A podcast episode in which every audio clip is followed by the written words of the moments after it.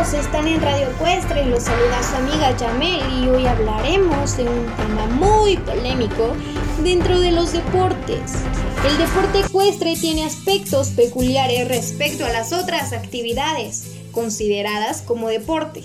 En primer lugar, el caballo es un deportista, tanto como el humano que lo monta. En segundo lugar, ambos, eh, jinete y caballo, eh, podríamos decir que tienen su propia y muy distinta mente, pero se conectan entre sí. El tipo de inteligencia, personalidad, carácter y habilidades. Como bien lo dije, esta combinación de caballo y jinete es la clave para el éxito o fracaso en la práctica de la disciplina que practican. Son dos seres vivos que tienen que trabajar en conjunto. El caballo en este caso es el dominado y el jinete es el dominante. Ah, para entrar en contexto hablaremos sobre cómo fue la doma de los caballos. Bueno, pasaron unos 55 años em, de un largo y complejo proceso evolutivo de la especie.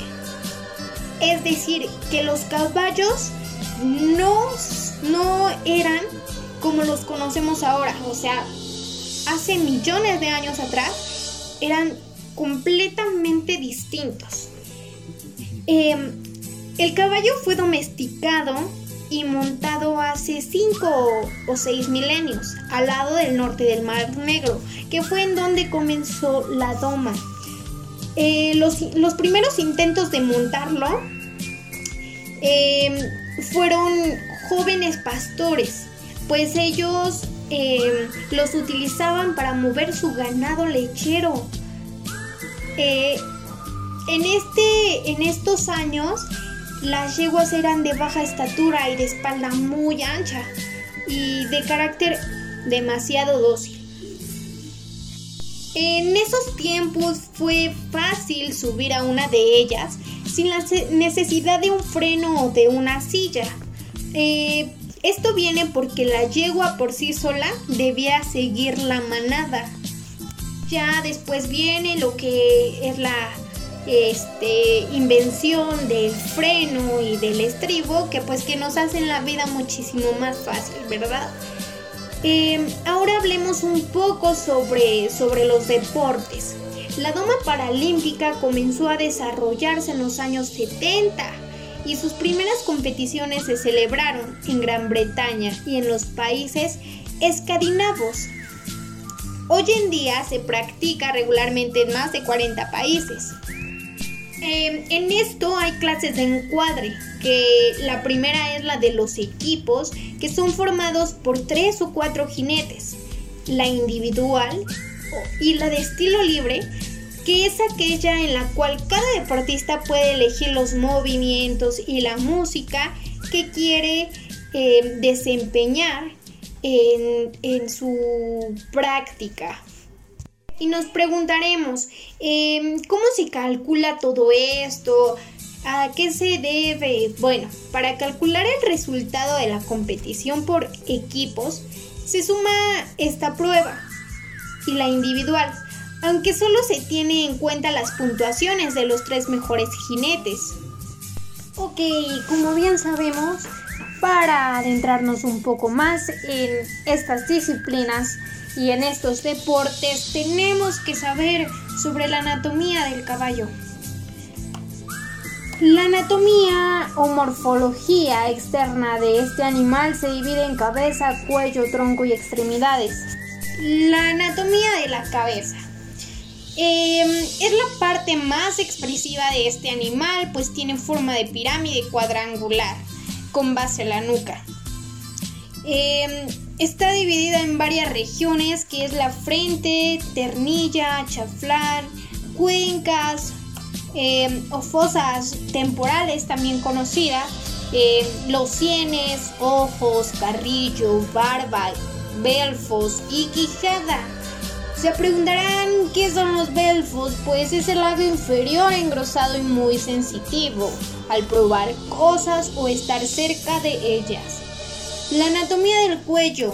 El cuello del caballo tiene forma de trapezoide, eh, con una base más fina en su unión con la cabeza y más ancha en el tronco, aunque pueden existir variaciones según las razas, pues bien sabemos que dependiendo los genes y el medio en el que se desarrollan estos animales, eh, van cambiando eh, las partes de su cuerpo, su anatomía, todo lo relacionado a esto. La anatomía del tronco del caballo.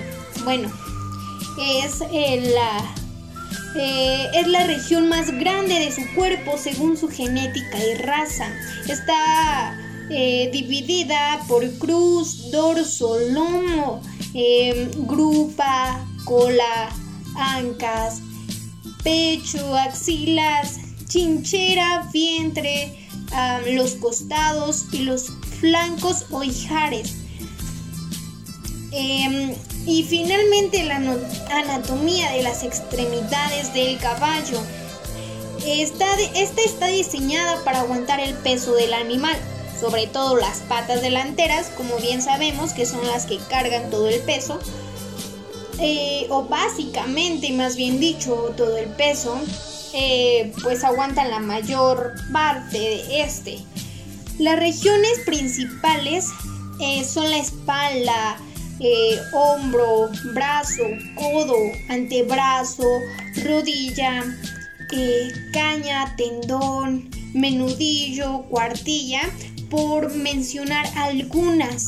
En las extremidades posteriores o patas traseras del caballo tienen regiones distintas a las delanteras, desde la caña hacia arriba.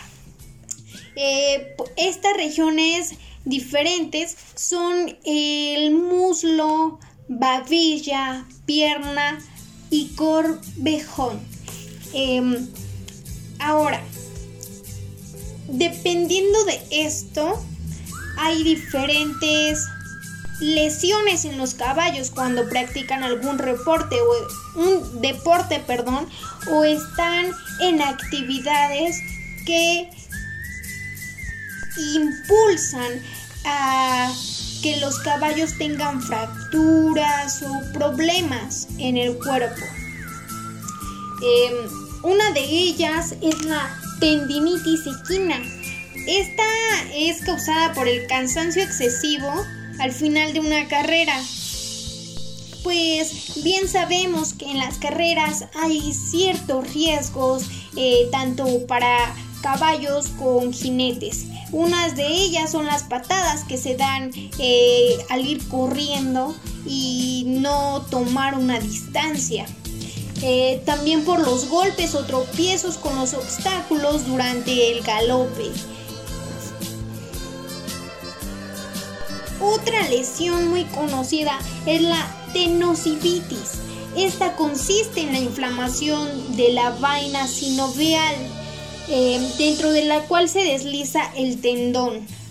Podemos decir que es un problema bastante eh, doloroso para el equino y pues hay muchísimos factores que pueden eh, ser su causa, ¿no? Entre ellos vamos a poner el ejemplo como un esfuerzo de sobrecarga, los traumatismos que son muy comunes en los caballos de trabajo o los deportistas, infecciones producidas también por enfermedades virales como la gripe. Em, como tercera lesión tenemos la anquilosis. Esta es una condición que está relacionada con la disminución de movimiento o la falta de movilidad de una articulación. Em, hay dueños o personas que mantienen mucho tiempo a su caballo sin movimiento, que pues no lo sacan, solo, solo lo tienen como un adorno. Eh, el principal síntoma de esto, y escuchen muy bien, es la rigidez en los muslos y en las articulaciones. Entonces, ojo, si tenemos caballos en nuestra casa es importante que los saquemos a caminar o a hacer algún ejercicio. Em, como cuarta lesión tenemos la artritis, que es una de las más comunes y es una enfermedad degenerativa de las articulaciones. Es lo mismo que pasa en los humanos cuando tenemos dolor de hueso em, y, que nos duele las manos demasiado al flexionar los dedos, al apretar, etc. Em, así como a los humanos, al caballo eh, le dificulta el movimiento.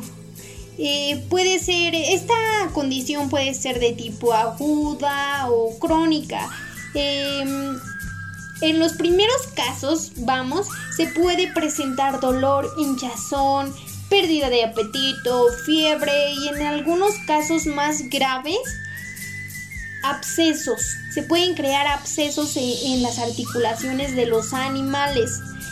En el caso crónico se presentan síntomas tales como la rigidez, hinchazón y cojera temporal. Y como última lesión, pero no menos importante, la osteocondrosis. Em, es una de las lesiones que más se observa en los caballos, pues se trata de una condición que, vamos, generalmente afecta grandes articulaciones especialmente a las rodillas.